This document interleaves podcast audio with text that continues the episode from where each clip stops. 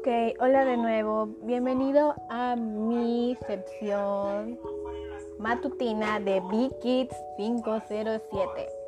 En el día de hoy vamos a hablar un tema muy reñido últimamente, que es la de qué es el acoso cibernético. Y eso pasa más con lo que son los adolescentes porque son los que más usan este, aplicaciones de hablar con personas desconocidas en diferentes partes del mundo. Para empezar, ¿qué es el acoso cibernético? El acoso cibernético consiste en utilizar la técnica de amenazas, avergonzar o intimidar o criticar a una persona. Pueden ser amenazas en línea, textos groseros, agresivos, este, enviados por Twitter, WhatsApp, Facebook, Instagram, este, aplicaciones que normalmente uno puede buscar y que para hacer amigos. Y este, también son que son cuentas que pueden subirte información, fotografías, videos, o sea, cosas personales tuyas que uno, tú no quieres que pase eso. También para añadir, este, también puede incluir como dije anteriormente, puede incluir fotografías, mensajes, screenshots, por decirlo así, más conocidos por capturas de pantalla de mensajes personales tuyos o que se pueden publicar por internet y una persona mala o horrible puede buscar toda esa información. Incluso de que se le hayan pedido personas implicadas en otras personas aquellos que se publican en internet con la intención de hacer daño y avergonzar a molestar a otras personas. ¿Qué tienen la intención estas personas? Tienen la intención de intimidar o los comentarios despectivos que se centran en el aspecto como general, la religión, la orientación sexual, la raza o las diferencias físicas de las personas que se consideran formas de discriminación. ¿A qué va en contra de la ley con muchos estados? Esto implica que las fuerzas del orden público podrían intervenir y los acosadores pueden tener afrontar eh, sanciones graves. Este, sinceramente, este, como yo vivo acá en Panamá, obviamente, yo digo que por parte del gobierno no hace este, este, parte de esa bullying cibernético y que tomen en cuenta. Pero también no le tendríamos que echar tanto la culpa al gobierno, sino más a los padres y al mismo persona que está buscando amigos por internet.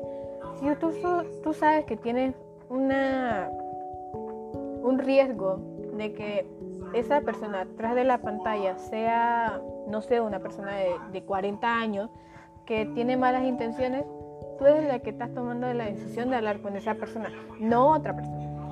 Así que yo digo que es más que la persona, o sea, el adolescente tiene que madurar. También este, el acoso en línea puede ser específicamente dolorosa o ofensiva, porque suele ser de carácter anónimo o de difícil de identificar el acosador. O sea que una persona puede hacer este, una cuenta falsa y decir que es otra persona y empezar a molestar a una X persona porque es gorda, porque es negro, porque es albina, por cosas así. Este, ¿por qué la gente lo hace? Este, probablemente tiene, hay tantas razones que hagan los acusadores.